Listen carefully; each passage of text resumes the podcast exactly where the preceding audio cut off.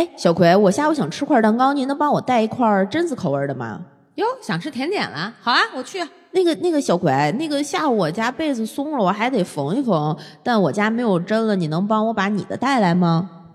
哦，我的缝衣服针啊啊，有有有，行，我给你带来。我就觉得有点奇怪呀，你今儿咋了？怎么这些事儿老是针对我来呀？我什么时候针对你了？我就是想让你啊离针更近一点。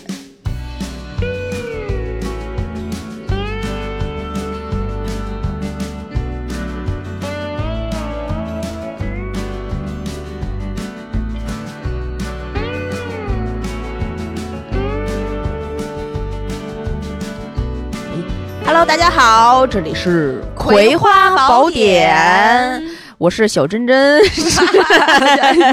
哎，确实哎，这个名字好扣今天的主题啊，真是。我是喜欢小珍珍的小娃娃。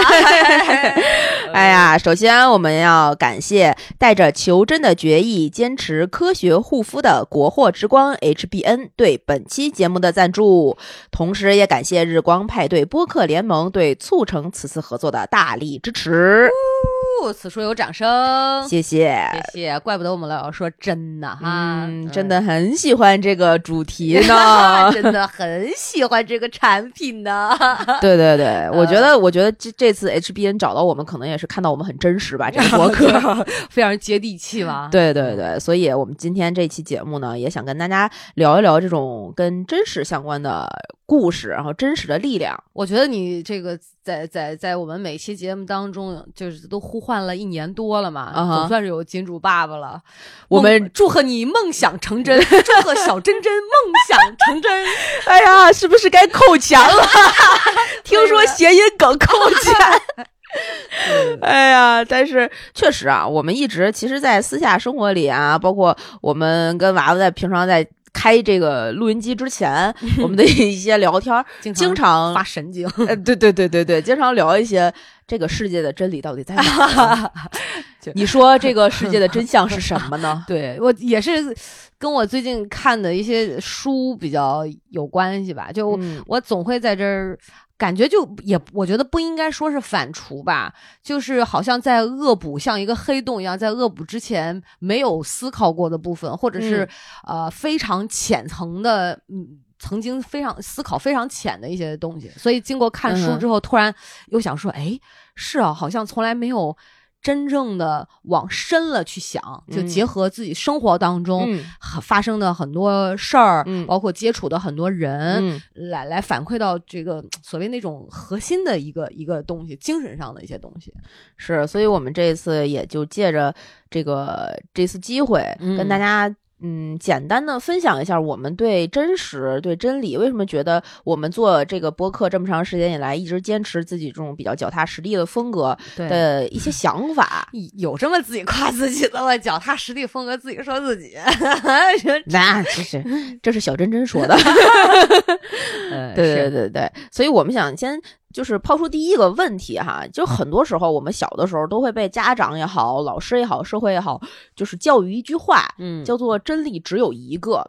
这个好像是这个世界上的一个永恒的定律。包括我们学一些数学的时候，大家就会觉得这是就是一加一等于二，这叫真理，你记住就好了。嗯呃，直线。就是没有尽头的一条一条线，嗯，然后点和点之间线段最短，之之类的，它都约等于真理，或者是只等于真理，嗯，然后告诉你真理只有一个，嗯，哎，你是对这句话怎么看的呢？我其实对于你刚才说的这个，我都有一点就是疑问，就是你就你会被小时候你被教育说真理只有一个吗？我会啊，我从来没有哎。哦，真的没有，所以我那个时候是没有概念的。所以你现在，你你现在先相信真理只有一个吗？嗯，我相信的原因是因为一就是首先我提出这个问题是因为我看了那本书嘛，就是刘峰教授那个《开启你的高维智慧》嘛，他当时就说了一句话，他说我们追求的真理就是那一个，所以他一当然一堆一堆的论述之后，他说所以真理为什么老我们老说真理只有这一个？我一下就击中我了，我想说啊。哦，那那真理只有这一个是哪一个？我但我曾经个人的这种啊思考会认为，嗯，就比如说啊，做好事儿，嗯。这就是这就对于我来说，这就是真理。比如说，呃，工作里面你要对自己负责，对别人负责啊，对对自己拿到的薪水负责，认认真真的。嗯，这个对于我个人的价值观来说，这就是真理。所以我从来没有想过，那具体是一个什么东西哦，是这个意思。哦，其实跟你那个老师被教育你说一加一等于二，其其实差不多，只不过大家可能表现的形式不一样啊。但我从来不相信真理只有一个。哦，是吗？对，我直到现在都不觉得真理只有一个哦。对吧？不然我们就不需要去探索一加一为什么等于二了。但实际一加一不等于，但可是我觉得这期节目不能聊那么那么像我想的那个层面是那么虚的东西。对，但没关系。我觉得就在三三维现实当中去去去沟沟通和理解就可以。是，但是我我我是我是想说的是，就是真理只有一个这这个话哈，它虽然是在在那儿放着的，但真理这个东西，哪怕你不相信真理只有一个，或者你相信真理只有一个，我们都会奔着这这。这句话去验证它是不是真的，在这条路上持续的前进。嗯，在这条求真的路上，你不管是希望证实它是真实的，还是希望证实它是虚伪的，或者是你没有带着任何一个目标去做这个探索的工作的时候，你的路径。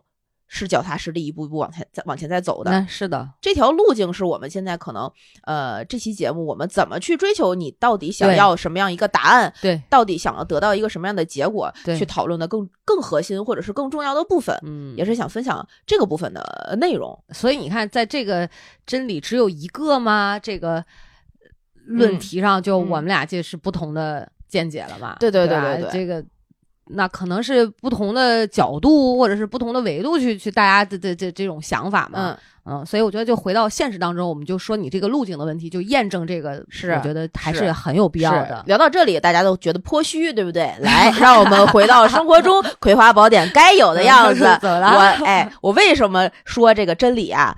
不一定只有一个，我举一个非常小的例子，嗯，你铺你来简单的听一听，好，打个比方说，嗯，我喜欢吃米饭，老王喜欢吃面条，嗯，对于我来讲，米饭就是真理呀，对于老王来说，面条就是真理呀，哦，真理绝对不只有一个，对，所以其实每个人的所自己的真理是不一样的，对，就是我，但是我们去。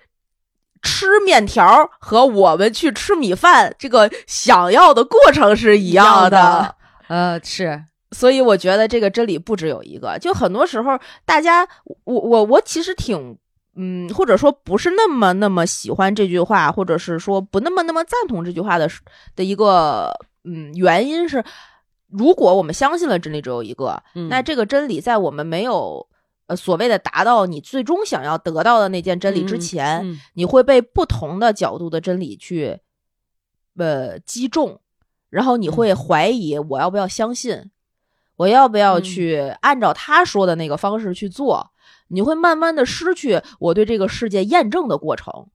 嗯，当你看到一件事情，比如说，嗯。我想打个比方说，我去年不是在看在做那个心理学的学习嘛，嗯，然后当时我就看了很多小红书、百度、知乎等等等等关于心理学这个领域到底怎么成为一个好的心理咨询师的这个路径的一些分享，嗯，然后每个人都有自己的说法，嗯，但好多像比如说 B 站的一些博主大 V，他能够说出非常多长篇大论的故事和体系，嗯，就有很多人说，如果你现在在这个国家已经取缔了这个二级、三三级的这个心理学咨询师的这个考证的前提之下，要成为一个心理咨询师，唯一的一条路就是学历教育，就你需要去考研、去读研。如果你不走这条路，那你学的这个就叫野鸡心理学，就有很多这样的说法。那在这样的前提下，如果你觉得呃这条路可能就是这样的了，那我们怎么再去踏上追寻你想要去得到的那个目标的过程呢？你怎么去开启它呢？所以，如果我们还没有。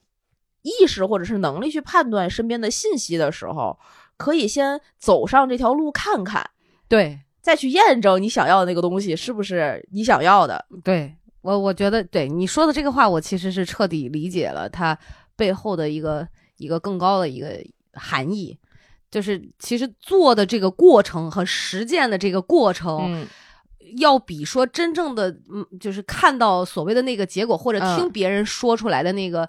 是完全不一样的。对而且我觉得确实每个人不一样的。你比如说这个真吧，咱就不说是这个每个人的真理哈，就就咱就说这一个真字儿。嗯，你我曾经觉得，你看哲学家找真理，嗯，呃，警察叔叔找真相，嗯，呃，对吧？然后这个还有不同的，就就各行各业的人，他们其实。都是针对自己的心里面的想要找寻的那个东西，而在坚持不懈的努力着。嗯，是对吧？并不是说别人给一个答案，哦，好，那就是这样，还是要，就是听是听，还是要倒过头去验，要验证它到底是不是这样。对，嗯。所以在这句话的基础之上，我觉得有另外一句话，是我们可能从我个人的观点来讲，更希望大家去坚持的，叫做检实践是检验真理的唯一标准。对。我认同，只有你先去实践它，去走上这条路了，才能知道是不是真的。嗯，我小的时候真的特别喜欢看这个呃侦探小说，嗯，我就觉得从知道一个谜团，然后一点儿一点儿一点儿通过线索把它拼凑成一个整个的故事，嗯，最后你去找出凶手，哦，太爽了！我现在也爱看，现在我也，而且很多人都很爱看。为什么一个好的侦探剧，像比如说前段时间。带带悬疑色彩的吧，或者是这个故事就环环相扣的这种剧，比如说《狂飙》前段时间的暗嘛火，嗯，大家就是一个是他人物性格和整个拍的确实好，但是他故事的情节一层一层，他到底背后的那个老大是谁，嗯，然后背后凶手是谁，然后后边到底是怎么去处理他整个的这个逻辑循环，是能够真的带带你一点点探探寻真相的，这个过程是让人极度能产生兴奋感的一个过程，是吧？对，就跟你这一说，这个悬疑。侦探这一类的悬疑剧哈，就我想起来那天我吃午饭的时候，我就无意点开一个视频平台，然后呢，我想说，哎，来点电子榨菜吧，嗯，结果我一看呢，哇，就看到了那个古埃及，古埃及的一个探索，然后就讲一堆科学家，嗯，他就到了埃及那个法老墓，嗯，然后呢找到那个金字塔，嗯。打开那个金字塔的通道，对对对，里面啊什么的，然后就找到那些断的船帆，是，然后包括纯金打造的这种东西，嗯，当时看的我就那个鸡皮疙瘩。一层一层的起。最主要的是里面有一个非常就是比较震撼我的一个因素，嗯，有他这科学家就分很分很多，有从什么摩洛哥来的，嗯。啊什么就是欧洲也还有其他欧洲国家的都有有的。这种考古学家他们来找到这个真迹之后，他们要发掘说，在研究，比如说呃掉下来的这个物品是什么，嗯，他们要去还原，嗯，然后要小心翼翼的从那个墓坑洞里面、墓坑里面要把这个。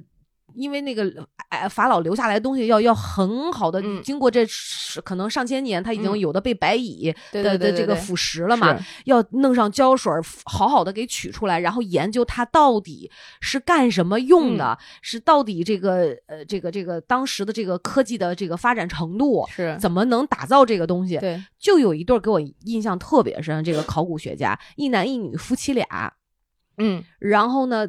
哇，你知道，我就觉得他们说，其实埃及当时的那个气候非常的炎热，嗯，有的时候就会突然刮风，嗯，气候也不是特别好，嗯，又在沙漠里面，嗯，可是他们在那儿已经十几年了，嗯，然后孩子也生在那儿，嗯，然后他说，对于我来讲，对于我们来讲，我并不觉得这只是一份工作，是，我觉得它就是像我生命的一部分，对，就就。哇！当时我就觉得这个精神也太牛了吧！就我觉得人家那个境界，我怎么从来没有过？很多在那儿都是那样。我我就说也从来就没看到人家那张脸啊。嗯，我想说你们不护肤吗？就是真的就啊，就这么不爱美不在意吗？他真的置身到那个自己要追寻的那个是真正热爱的那个里面的时候，他可以。那种那那个事业给予的自己的这种热情，其实可以忽略很多。对，就我当时这个鸡皮疙瘩，还有很大一部分缘由，是因为我看到那些科学考古学家们，我觉得真牛。对，嗯，对，所以其实就是，嗯。我们在这个追求自己想要的这个东西的这个过程中，嗯，这种求实去探索的这种精神，嗯，其实是整个这个所谓追求真理过程里面最精华的部分。对对，所以这个过程里面，我们更多的，嗯，这个想要达到的这个所谓的成功，是你自自己定给自己那个目标到底是什么？每个人可能也都不一样，每个人在自己的生活的这个层面里，对于真实也好，对于求真理也好的这个最终的。核心那个点，可能想要达到的也都不一样。你刚才说到这个哈，这个真正的成功，突然就勾起了我的这个好奇。我我又有这种非常小白目的这种问题。嗯，什么是真正的成功？这个问题是个好问题，对吧？就你你有没有觉得，就我曾就会对这种很多概念性的东西，我我曾经就产生非常大的疑惑。嗯，就我们老讲成功，成功，爸妈，我们小时候爸妈也希望我们将来做一个成功的人，对社会有用的人哈。然后我曾经认为的成功，就是看到。前面十几年，对，就是马爸爸，然后哇，成功人士，就一想到成功人士，我觉得就是商务多金，对，然后这个企业做的多多么大，对，给国家交多少多少税，是啊，我我觉得可能很多人曾经会有这种概念吧。我觉得是因为我们可能在改革开放之后的那一大段时间里面。逐渐的，这个经济腾飞发展了之后，有一些人先达到了这个所谓的经济自由，或者是说这个富裕的一个阶段之后，就产生了一种叫做所谓的成功学的这样一种社会现象。曾经就有这种书，对，然后就会把这个成功和成功学定义的那种成功划等号。嗯，而这样的东西呢，就使得我们嗯固化在了一个我好像有钱等于成功的。逻辑里，就像你刚才说的，父母对我们当时的那个，特别是咱们这一代啊，的期待就是你以后成为一个有钱人，能够生活的更好一点，然后对对社会变成一个有价值的人。但你细想这句话，有钱人不等于对社会有价值，对，这两个是完全不一样的。对，他的这种呃后续的这个社会影响力，包括他的余温，就导致了现在咱们呃这个。这个阶段吧，嗯，我们在日常的生活中也好，职场中也好，嗯，可能能面临嗯很多不必要的困境，嗯，就是社会也好，公司也好，去追求的那个最大的利益也好，或者是希望我们能够达到的这个项目的目标也好，是跟真正有价值不挂钩的，嗯，所以我觉得现在。应该把这个说法就是纠正一下，就以前所谓那种成功，或者我们曾经受到那种教育啊，就父母在那个年代是因为这种物质其实还是非常匮乏的，对资源的分配也会有一些不平均的嘛。嗯，但是这几年随着真的国力的强盛哈，尤其现在像九零后、零零后，他们那种对国家的那种自信心，因为他们没有经历过，就是我们爸妈，就是包括我们也是，可能很大部分人生活都还是。物质是不是那么匮乏的？对，所以我们才会对这个东西产生有会有问号嘛？尤其这几年，我觉得可能大家对这个成功的理解，嗯，呃，真真的就是有了一个翻天覆地的变化。就各行各业的这种都有成功的这种经典的案例。对，嗯，我觉得确实不仅仅是以物质的丰盛程度，或者是金钱的。拥拥有财富的多少来衡量一个人是否成功？对对对，这就像咱们其实前面几期节目里面有曾经也聊过的，有一个这个呃老教授说自己的学生毕了业之后去了深圳，这一辈子目标是买个房，就很可悲。对对对对对 对。但现在的很多孩子，包括零零后也好，九零后也好，他可能慢慢的走入职场了，他的生活的目标就是我想过一个生幸福的生活，我想要，比如说我想做一个呃博主，嗯，那他。他做博主是为了他的目标是为了把自己的生活分享给大家，对，同时得到更多的可能有这个呃有这个经济的收入啊，有这口碑啊，那有财有财力的支持啊，他能分享更多的东西出来。那等到后期他会再发展成一个什么样的呃结果，我们现在还不确定。但是这个。目标和最开始的初衷已经开始都产生变化了。我觉得就是在这个过程中，我们能看到社会的更多的多样性的发展，是一个非常好的一个变化的过程。你就会觉得特精彩，有没有？嗯，我我前两天也是看一个那个视频嘛，我特别喜，我不知道这个人，我觉得你应该会会知道他，《最强大脑》里面那个王昱珩啊，那个前两天大家叫水哥，对对对，我说他凡尔赛来着，我太喜欢他了。就我一直觉得他其实真的是有那种。世外高人的感觉，就他内在的灵魂，他其实看我们就像那种从高维看低维啊，他看人间的事儿就是特别简单。一个是说他说赚钱的事儿嘛，就是我记得易立竞和那个什么呃那个杨天真，他们他们四个女生就采访这个水哥嘛，然后水哥就说说啊说问他说你怎么赚钱啊？他说啊，就你现在做主要做什么呀？水哥说我现在主要就是玩儿。说那你怎么赚钱啊？说说啊。赚钱。不是很容易的一件事儿吧？然后，然后那个那个谁，就真的就是有一种天然凡尔赛。对，然后杨丽就说嘛，他说：“我觉得我本来以会以为我问的这个问题很冒犯，没想到你的答案更冒犯。所以你就会发现，但是他在我心目当中，水哥在我们心目当中确实是一个比较，我觉得是一个成功的人。我不知道他从事什么行业，我也不晓得他挣多少钱，但他整体给我传递出来的那种价值观、那种感觉，包括。他最强大脑当时跟一个日本选手比拼那个不同的扇面嘛，他就是把那个南京大屠杀里面就是合起来，那是一把空扇子嘛，就应该写多少个名字，就是那种嘛。就我觉得他就在很多的细微的东西当中，就是有一种给我一种见微知著，我就能感觉他这个人好丰富，包括他养花、养鱼，都养的特别好。对，他说我。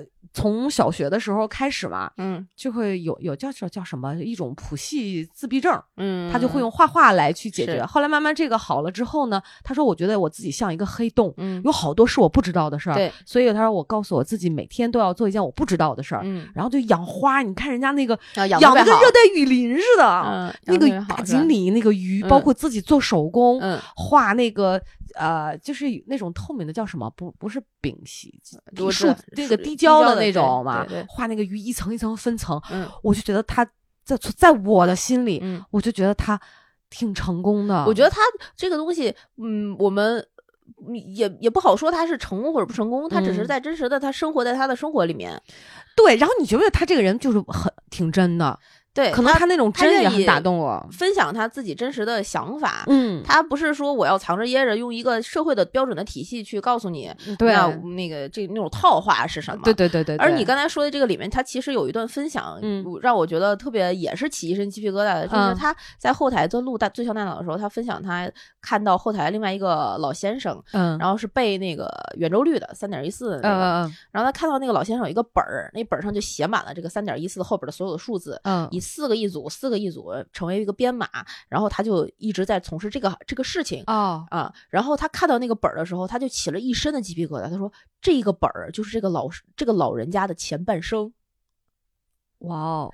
就是每一个人可能他没有那么像水哥的这个所谓的基础，他没有一些天赋，没有天赋，但每个人都是踏踏实实的、脚踏实地在生活的那一刻是最能打动人的。对，你能看到这个老这个老者，他其实没有说。就是多强的记忆力，或者受过什么样的他特殊的训练，他不是个天才。嗯，就是很多时候你。真的去觉得这个人为什么觉得有的时候这个一个学霸说哎我没那么努力考一个试一百分，然后你就觉得嗯这个人怎么这样啊？对。但是你看到他认认真真在学习，然后最后得到了一个成绩的时候，你会衷心的为他鼓掌，就是因为他真的付出了这个努力，他真的实实在在的去做了这个事儿，然后得到了一个成绩和成果。对，做了一个有用的事儿，做了一个有价值的人。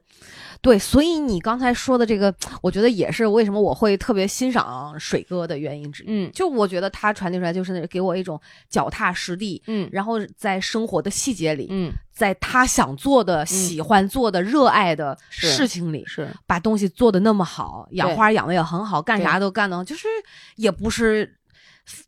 很很浮躁，很喧哗，像现在有的很多以前看的短视频，拍照一定要秀个表，成功人士的那种表，大金表，然后拍车拍照一定得露出那个豪豪车那个方向盘的这边的那个 logo 嘛。是，所以我觉得不是，这也说明一个问题了。嗯，我觉得定什么样的目标，就会有什么样的行动。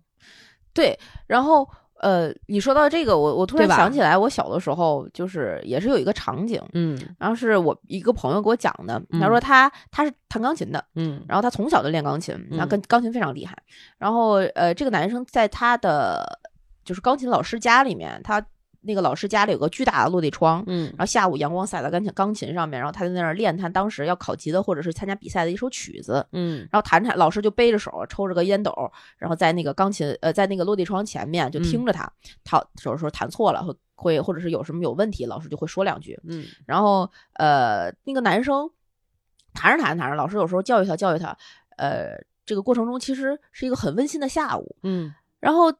他老师家里还有一条狗，在那个钢琴底下的那个凳子上面走那个小八字，伴着那个 钢琴的节奏。那男生心里就在想说：“哎呀，我这一辈子难道就就干这一件事儿吗？嗯，我就弹钢琴了吗？那我对这个我以后要成为一个什么样的人呢？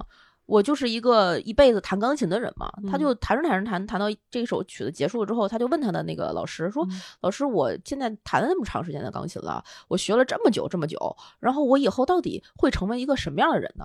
然后这个老师，然后拿出他的烟斗，回过头说：“你会成为一个对这个社会有用的人。” 然后这个这个这个男生以后，反正我当时认识他的时候，他说我从那一天开始，我人生的目标就是成为一个对这个社会有价值、有用的人。嗯 嗯，这个这个其实听听起来像一个笑话，这嗯，但是你细想，这确实是我要成为一个对这个社会有用的人，是一个很很普世的、很普遍的、很平等的，但又不好达成的一个目标。对。确确实，就我觉得里面包含了特别多这种纠结和是有一种小矛盾，就是就好像，嗯，对，就就我觉得你说的这个，就突然让我想到一句话，嗯，就是国家兴亡，匹夫有责，你知道吗？就真的 对，就会有一种这样的感觉，是，就如果我不做一个有价值的人，嗯，那这个价值是谁来定的呢？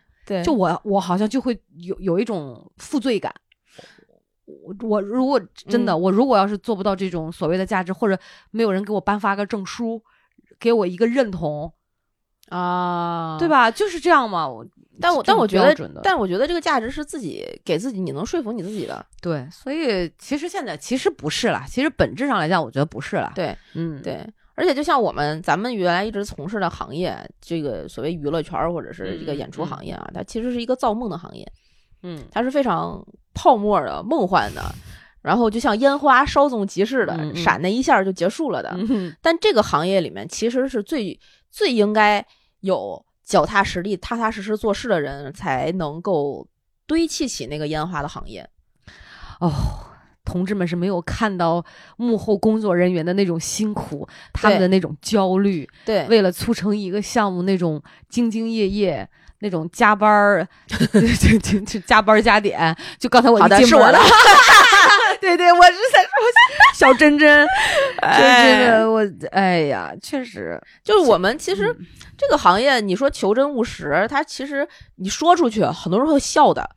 你一个割韭菜的，你凭什么跟我说求真务实？那都是误解啦。对，但是就比如说我们做演唱会也好，做音乐节也好，嗯，那个过程中我们要替大家考虑的问题，或者是我想要达到的那个目标，不是说我这场活动挣了多少票房，嗯，这个收益永远是放在安全、有效、当然有秩序，然后最后这个活动能够顺利完成之后的。对，当。我们的每一场活动，每一个决策，其实都是在票房成绩和安全之间来回带做平衡的一个选择，这个是很难彼此兼顾的。嗯，我们的每一个取舍都在这两者之间。那我们在问自己，我要做什么样的这个决定的时候，很多时候就是我到底是追求什么样一个真理的过程的那个选择。那所以现在做好一场演出，是你想吃的米饭，想要的那个真理吗？我觉得，哎，呃，你要是这么问的话，给你这么大的动力啊，这个，这个不也不是动力，嗯，就是我现在在我这个工作岗位上，嗯，那这个工作岗位是一个呃既定事实，除非我从这个岗位上跳出来，我再去做别的，那别的岗位会给我另外一个既定事实，对吧？那我在这个岗位上，我做好我自己现在该做的那个事情的时候，嗯，那我现我会坚持我想要的，呃，或者说我觉得这件事情对的那个。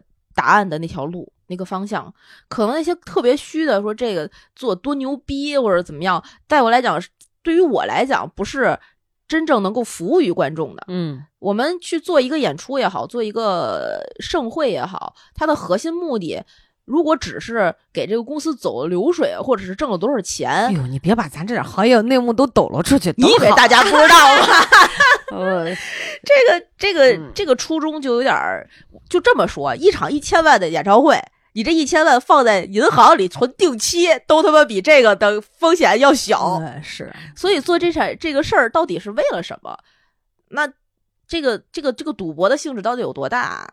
是我们其实做每一个决定背后要思考的无数的无数的无数的问题。对，而且我觉得各行各业真的是我们曾经觉得很容易的一件事儿哈，不管是作为消费者还是这个享受这些设施的人哈，我们都会觉得很容易。但实际每一个背后每一个行业都有很大量的这种工作人员，他们要做非常非常多的这个很很基础、很细碎，是我们想象不到的那种工作。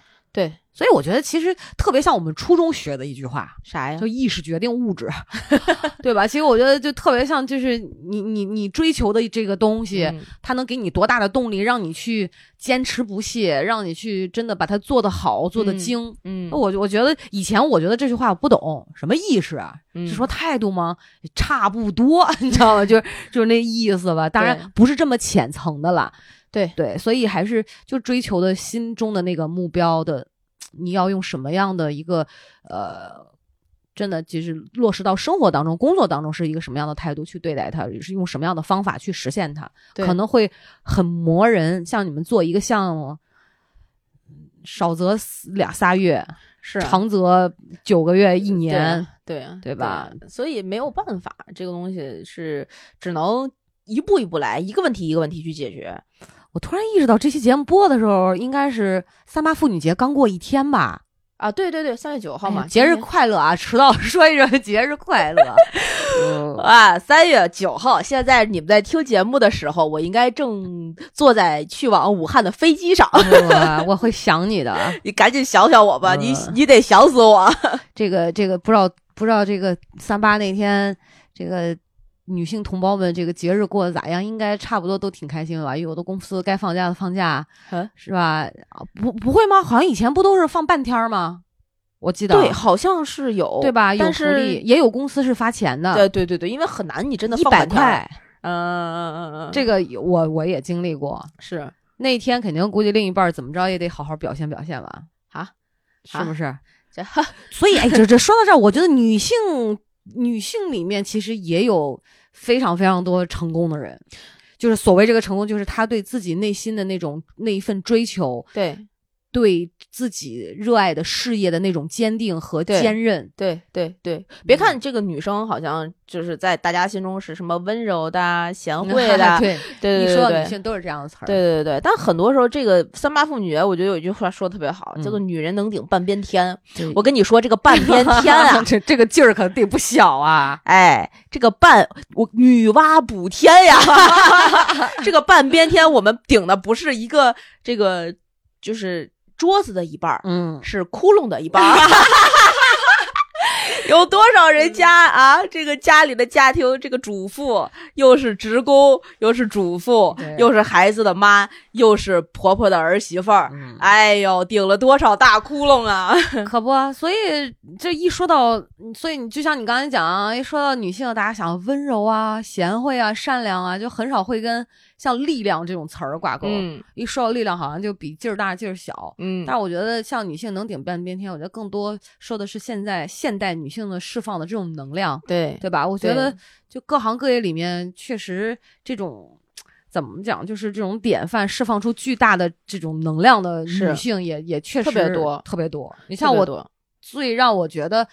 呃，感动的也，他也是也被国家评了非常非常多的奖嘛，就是那个张桂梅校长嘛，是那么多孩子为了那么多孩子上学，我觉得那就是他心中的真理，是。他为了这个真理，然后为了这个让更多的孩子能上好学，嗯，所几十年付诸的这种行动，是，这这个这个还是就像。我觉得就是在脚踏实地的这么去去推动，所释放的这个能量是巨大的。我觉得真的是感染了好多好多人。对，而且这一次这个咱们这个 HBN 跟呃也联合了新时相中国日报的制制作的这个人物记录短片《真实自有力量》里面也采访了另外一个非常成功的女性，谁呀？她是中国天眼 Fast。呃，这个叫做馈源仓系统的负责人，他叫姚蕊。然后这个姚蕊从非常早进入这个项目之后，他作为这个馈源仓的这个负责人，从最开始可能他们需要去搭建的这个东西是国内是没有那么先进的设备，甚至连材料都没有。他他称之为五米下吹的这样一个程度，嗯，然后慢慢慢慢把这个东西做到了现在的世界顶级。他经过了一个非常长的路径去达到这个目标，他就是心中有一个嗯，我要追求，我要达到这个目标的这种呃力量，一直在坚持着。是一个什干干什么？从事一个什么行业？这个女性姚蕊，她这个就是呃，算是勘探。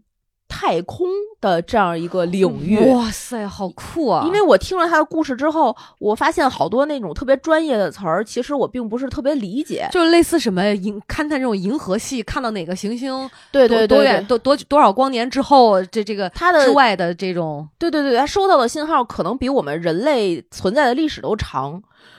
哇哦！就是那种宇宙的跳动，能够被他的这种呃，他搭建的这个设备，他参与搭建的这个整个这个系统，能够接收到，能听到宇宙的心跳的那一瞬间，是非常非常惊心动魄的，好迷人啊！我觉得，对，而且女生干这种行业，应该比男的可能。更难坚持吧，就是我原来的这种认知，我会觉得不太容易坚持。嗯，我觉得这多热爱啊！我觉得这个可能一个是，就是他可能对于家庭也好，生活也好，他有一些平衡的东西之外，他是呃有一种很坚韧的呃魄力在。嗯，坚韧和魄力其实并不是反义词。嗯，他是一边能够坚持，一边就又有勇气在向着自己的目标往前走的这么一种感觉。而且我觉得在这个过程当中，一定会有无数的困难。如果没有那种韧劲儿，一直都是非常这种挺的，特别容易折，嗯，特别容易。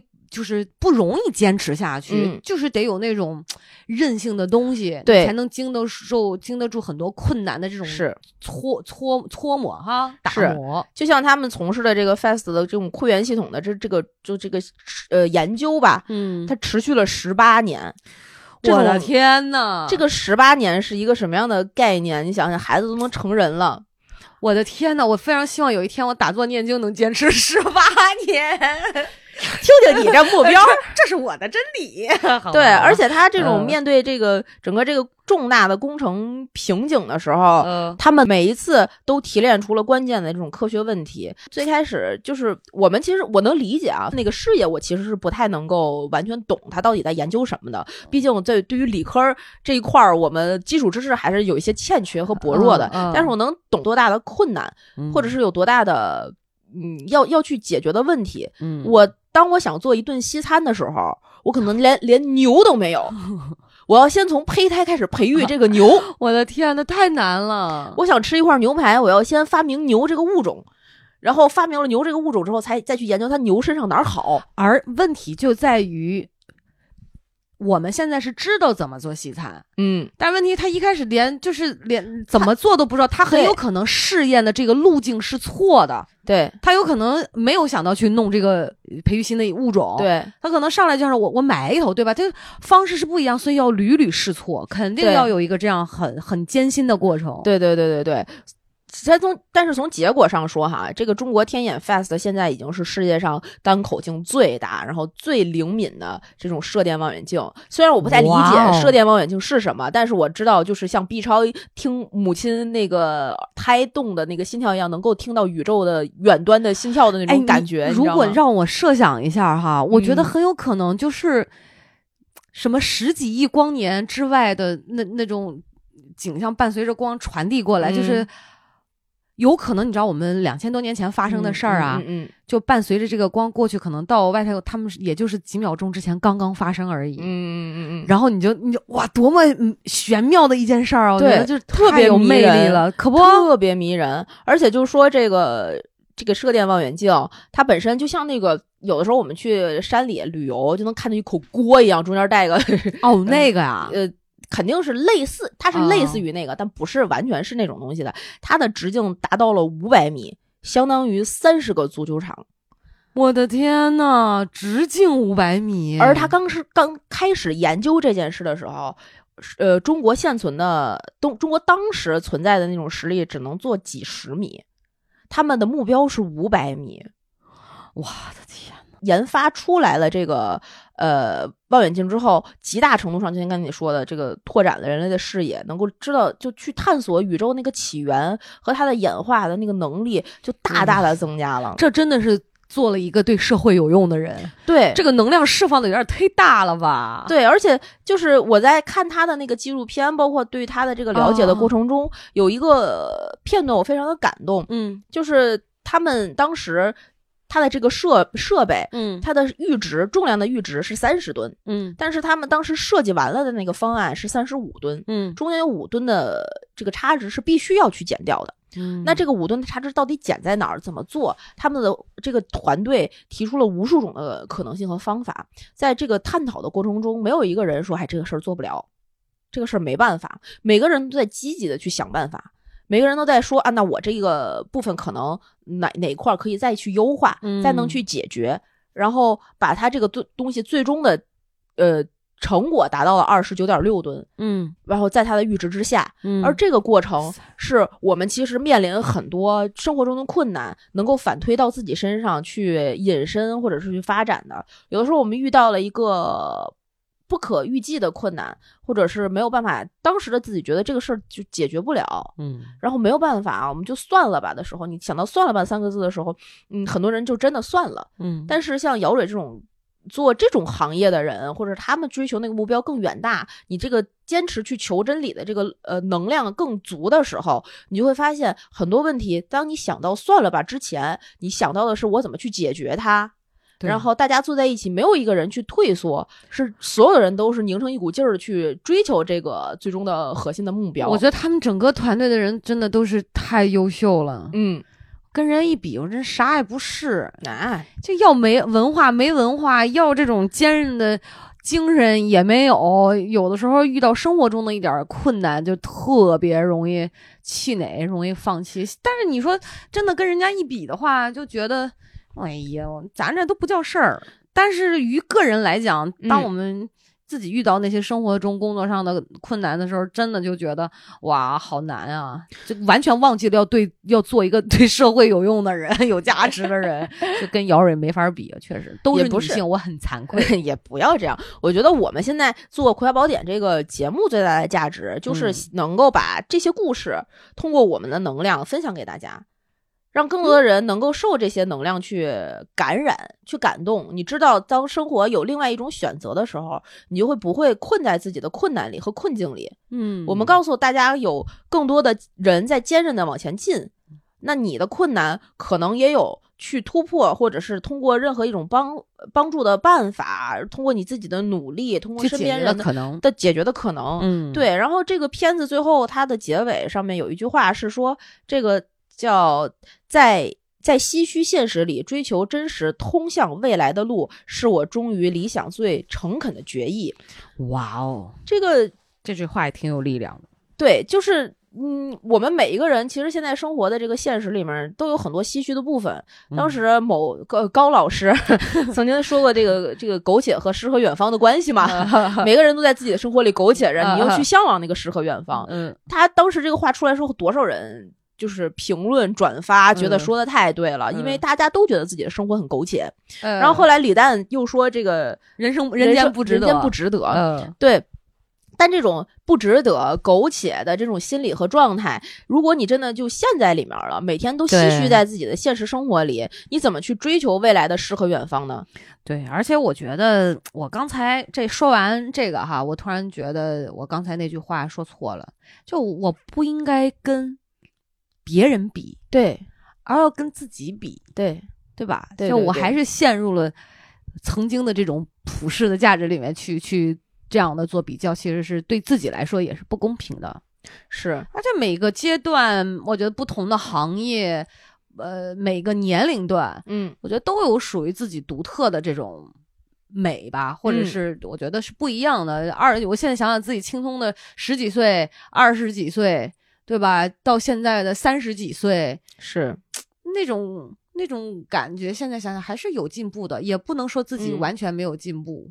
有啊，当然有啊，当然有啊。我们现在好多东西已经没有二十岁的焦虑，二十五岁的迷茫，三十岁现在刚过来之后，可能也没有三十岁有些人的那种惶恐。大家，我我们已经进入了一个知道自己在真正在在生活的里面去生活的状态。对，我觉得我二十岁的时候还有，还会有一些飘的部分，到三十岁的时候就不接近三十岁，尤其是结婚之后吧，就更加的。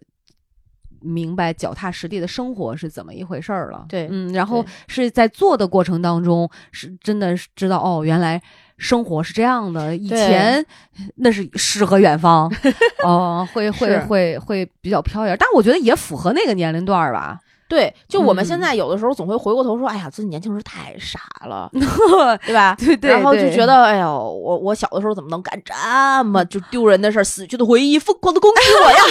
就，但是得现在想想，不是这样的。就那个时候的那个自己，你活在那个状态里面也很真实，也很可爱。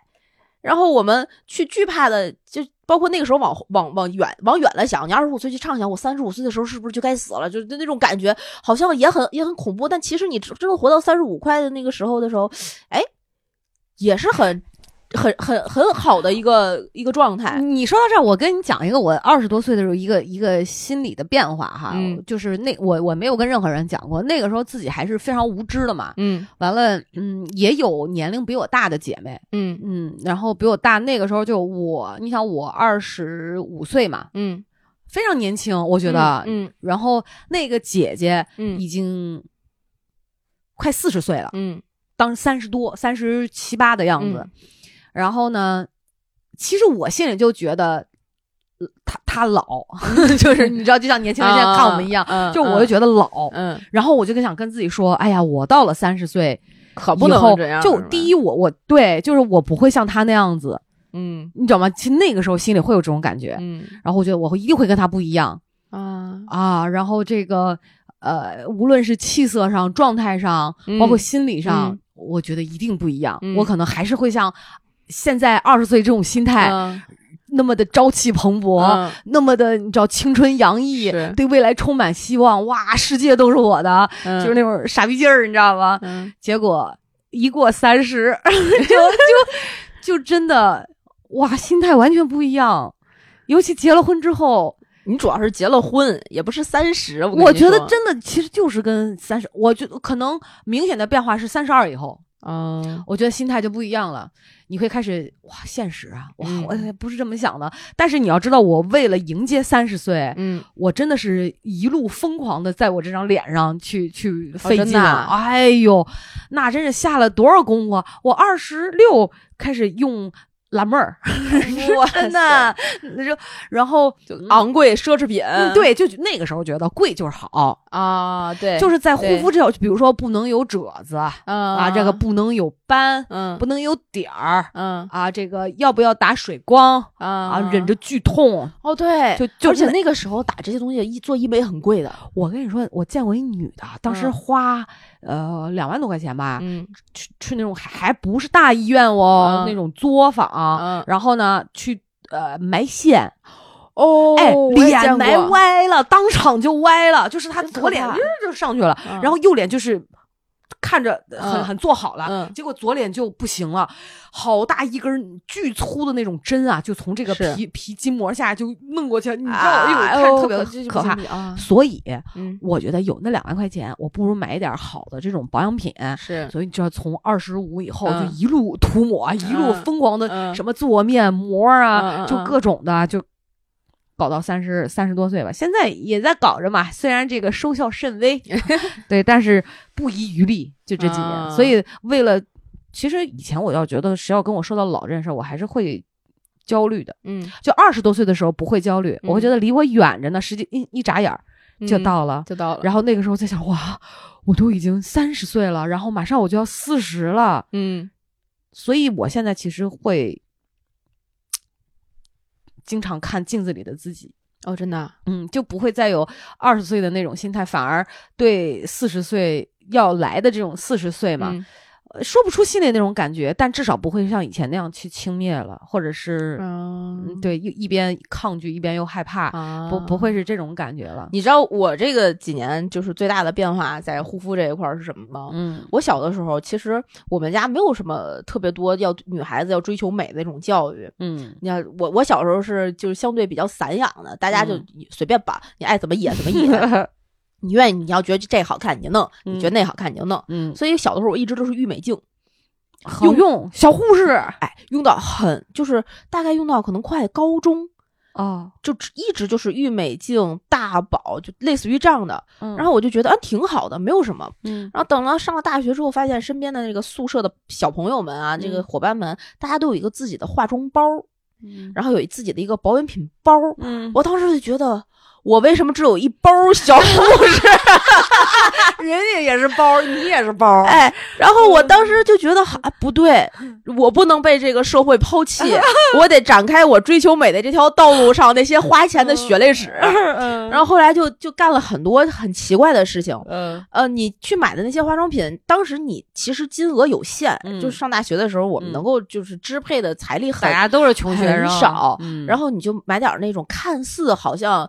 呃，有点牌子，嗯，但是其实呢，又不是什么好牌子。然后里面的成分，你说你不懂，你根本不知道里边什么成分对脸有效，什么成分，它就是一个广告语，你就信了。嗯，然后后来就开始就觉得好像，哎，皮肤状态也并不是很好。后来上了班之后。嗯，也度过了大家攀比的这个过程，然后觉得哎也没有什么的，再加上我们这个行业本来就是民工嘛，啊 就算了吧。然后熬夜呀，包括这个加班啊，饮食不调啊，其实脸色也并不是很好。嗯，然后唯一懂得的呢，就是敷面膜。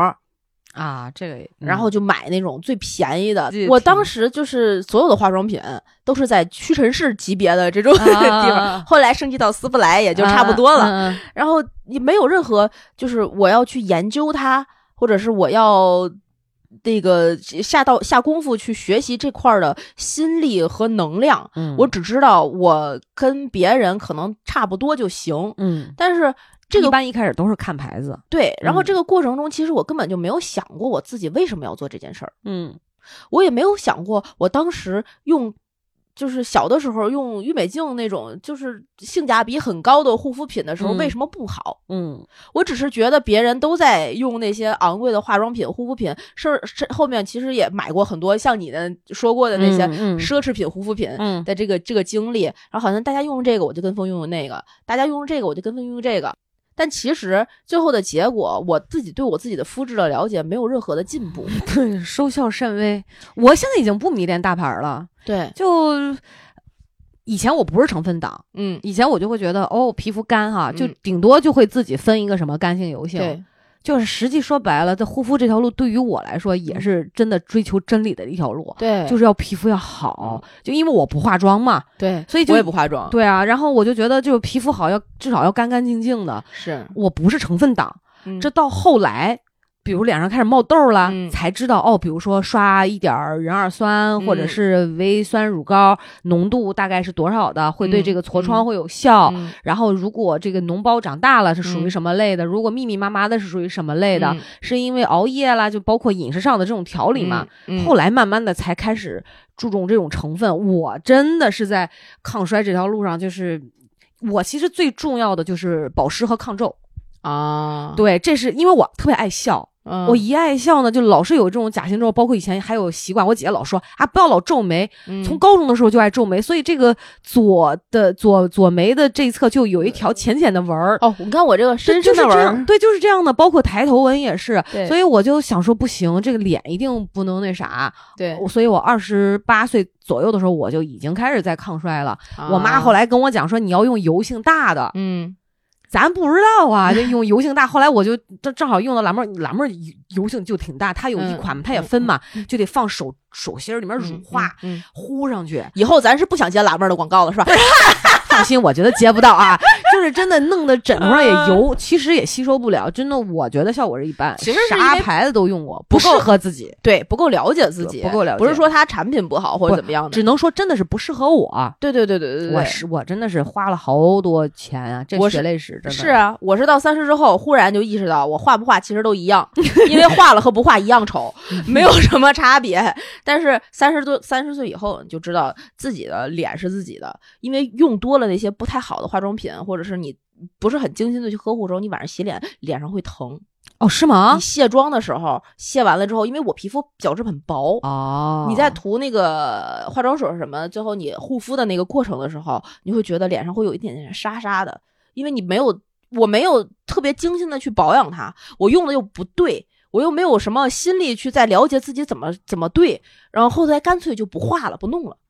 啊，但是那样的话，你又没有办法去对抗这个，嗯，别人都定在那儿而已，而你在下垂的这个过程，你在对抗地心引力这个艰难。对我不是很尴尬。你你说到这个莎莎的哈，我跟你讲，就是我很多年前，嗯，我就已经开始，当时特别流行一个概念叫早 C 晚 A 啊，对，你知道吗？对对对，早上喝咖啡，晚上喝酒吗？不是，不是啊，我用，咱不是聊真理吗？怎么聊到这儿来了？这题外话就说两句啊，我当时知道这个，呃，是用来那个祛祛痘。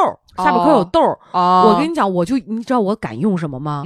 我从我先是从刷果酸开始的啊，对对对对对，他不是也会换肤嘛？从换肤开始，因为我其实对美白也也是有要求的。后来因为长痤疮，我就用开那个维酸乳膏啊，我我维素乳膏，我就上网查，我就发现呢，它也可以代谢角质，没有哪个皮肤科医生敢让说你满脸涂啊。哦，我真他娘的用百分之零点一零零点零五零点一浓度，先刷零点五开始，我满脸涂，你知道我真的退的整个脸上血红吧？哦，就是干的皮疼的不行。因为你刚才说遮的哈，对，就那个皮肤后来这不敢用了吗？用了大概五天吧，就开始蜕皮嘛。对，蜕皮之后是长出来挺嫩，你看着一层反着荧光，就跟那个大银鱼似的，小银鱼似的那 亮光。然后又干了一件错误的事儿，嗯，就是用维 C 啊，那个时候的维 C 就是遮的很啊，疼啊！哇，刚换的新皮，你能表皮，你知道稍微被破坏掉，哇塞！但是依然坚持早 C 完那个维生素 A 酸呃 A 酸乳膏，它也不能白天用，它只能晚上用。然后你就想吧，我就晚上用完了那个，然后又弄一堆维生素就维 C 的这种所谓的这种也是有的是精华的东西往脸上弄。那段时间这个脸也真的是造的非常可以，角质层就像你说的越来越薄，越来越敏感，越敏感它的抵抗力就越差。对，那时候不知道，真的就是试了好多好多，因为我们其实是没有特别。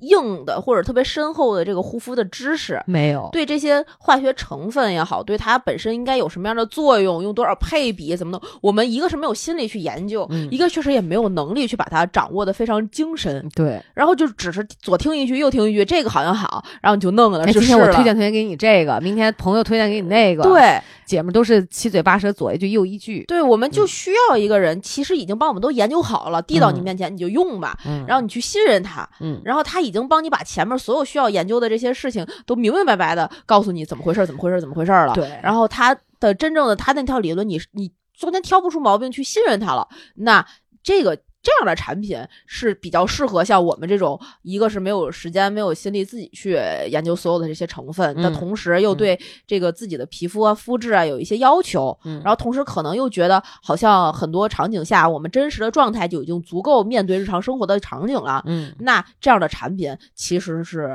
我们刚需的一款产品。对我现在就在用这个 HBA 整个这个嗯这个系列，对抗衰，我觉得这个。他们家的这个对于我来讲还是非常适用的，而且我用了他们家的东西之后，我就觉得我以前花的那些钱啊，冤枉的很。这不只是冤枉，就是仿佛他们在这个电视上或者是牌子上、可杂志上看到那些广告，想说我出钱印的，就是 我都把钱花在这儿了，就会有种那样的感觉，你知道吗？嗯，但是他们家的东西。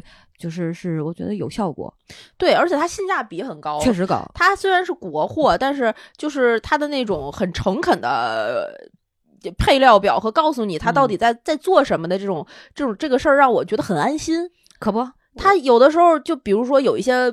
不提名字的化妆品或者是一些小牌的化妆品啊，这种东西他会告诉你，它成分可能写的没有那么清晰，嗯，包括它有一些写的不对的，或者有一些总前些年不是总出现一些什么添加了不太安全的成分的事件曝光出来吗？对，有有一些成分党里面研究就是某一种叫叫什么什么的饼什么东西的，特别容易致痘。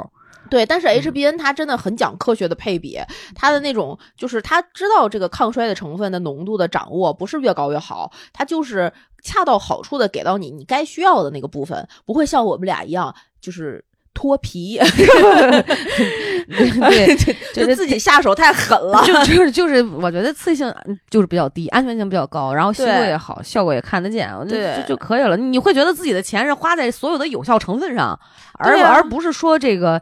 就是花在营销上或者乱七八糟的对，不不不不放心。对，其实就女生养皮肤真的跟妈妈养孩子一样，你给她吃什么，辅食怎么添加，什么时候喝奶，什么时候配奶嗝，都是有讲究的。对，而且我记得在一些视频上也看过，就是很多不是也有推荐的吗？朋友也推荐，对，然后周围朋友也有用的好的，就说这个人家做了好多好多的这种实验，对，对他不停的试，不停的试，所以我们用到就就我现在用的，我觉得我也很放心。我觉得就这种良心的产品用起来就是很安心嘛，对，而且有效果，为啥不接着用嘞？对对，所以就会 是这样。哎呀，这这。所以其实就是也也是这样的产品吧，嗯，给了我们就是不化妆，然后就能出门，然后面对世界也很有底气去面对世界的这种勇气。对，就是这个阶段做最好自己。我三十岁我也不焦虑，这张脸嘛，就是你知道有的时候会熬夜，有的伺候老公，就难免的嘛，就会面色晦暗。对，然后又怕他嫌，其实说实话又怕他嫌弃，有的时候嫌弃个事实。然后有的时候还想说，哎呀，别的男生看见我不要觉得，你看人老珠黄，啊，扬名扬名脉衰，就是开始就是这个脸色蜡黄开始了。最近是看书了。对，就是这种，我主主要在研究中医，深深的印在脑子里，我就是必须得看。然后你看，我真的就是这样，就是想说，嗯，我自己给自己扎两针儿啊，扎扎什么三阴交啊、涌泉穴啊，啊，不是涌泉，三阴交啊，就这这这足三里啊，维持一下这个衰老的这个，减缓一下衰老嘛。对，所以以前会焦虑，但现在。不会有一些小细纹啊、小皱纹，其实是很正常的事情。岁月在我脸上独特的印记，它每一根都是我的记忆。对，然后我们整体都是我要的是那个整体的状态，就是很真实的在生活的这个状态，比你一个就是磨皮，然后那个精 修，然后整个的脸啪啪推上去的那个那个那种所谓的完美的假脸，真的要要要要动人更多。对，所以你看，其实因为我知道自己长得不是特好看嘛。对我不是否定我自己，我只是在陈述一个事实，就是一般人嘛，所以我从来不爱拍照，就我也不 PO，我也不拍，咱不上相，就我承认这一点，但我并不因此而觉得自卑，就是我不拍就完了，嗯，我就是心理状态还是可以的，对，所以其实我们也很怎么讲，很推崇，就是这种真实的状态是更，它是优于完美的，你的每一个。呃，举动呢，最后追求的也不是需要真的那么执着的追求一个所谓的完美。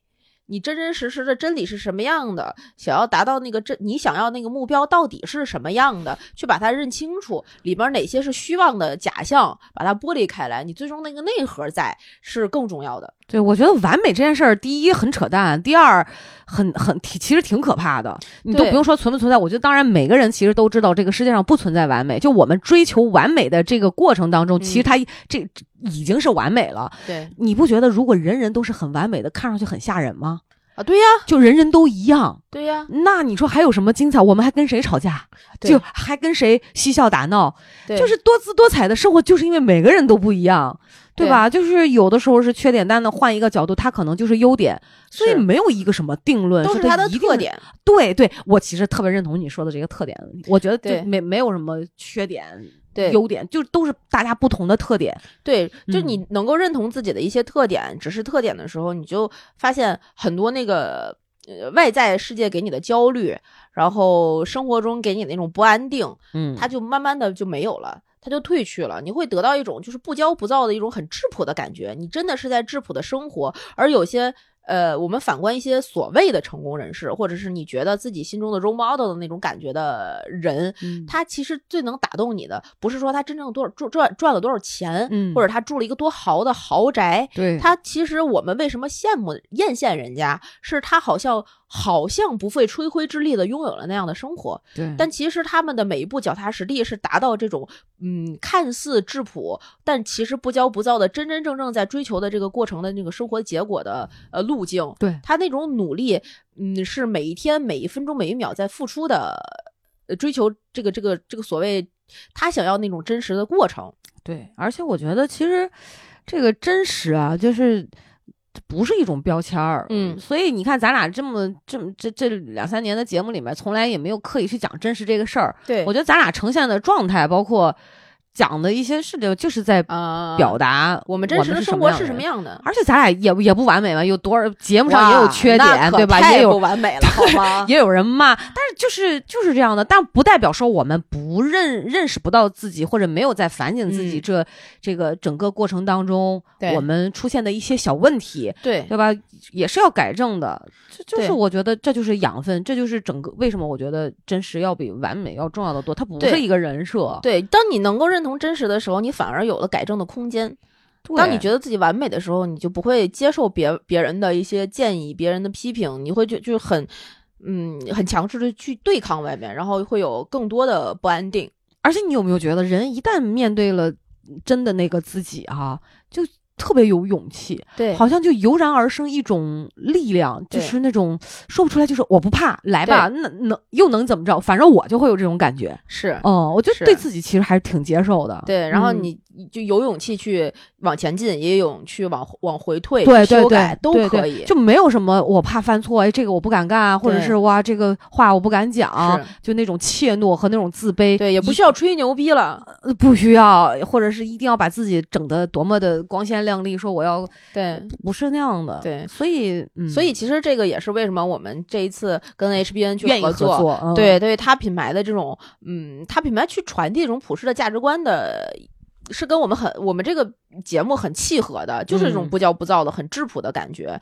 他们这个牌子真的是把钱花在了研制产品上面，对钻研这个技术难度。因为肯定，我觉得每个领域都有这个要突破的一些难关的问题，对吧？你像这个成分里面，我不知道什么什么包什么，怎么能让皮肤更好的吸收，对吧？怎么能把那个养分融合融融入在这个 A 醇抗老这种成分有多么难？这那的，他真的是研究在这些。上面了，他没有那种铺天盖地、街边大广告、大营销那种伪概念，好像就是忽悠人什么的。对，其实花的那个钱不如实实在在的把产品做好。对，就是这样一个这样一个这个比较浮躁的一个社会哈，是还能。有这样的企业，我觉得确实很很佩服吧。而且听说他百分之九十五的产品都会送到就是权威的第三方检测机构，然后去做那种人体功能的就检测，好像还是最高级别的那种检测，真的就是让你能够坚持做到那种看得见的这种功效。所以为什么我们用完了之后是真的看得见功效，是人家就是实实在在检测过了。嗯。香啊，朋友们，对，可以试一下。对对，他对用户也很真诚嘛，就告诉你我这是怎么怎么检测来的，怎么怎么弄出来的。它是一种最，我感觉是尊重。如果每一个品牌，不管是品牌也好，或者是产品，或者我们在做的事情，能够抱着尊重别人、尊重自己的用户的态度，你自然而然会得到好的东西。嗯，我越来越坚信，其实往后这个社会上啊，包括很多企业，我觉得都开始会走这样的一个。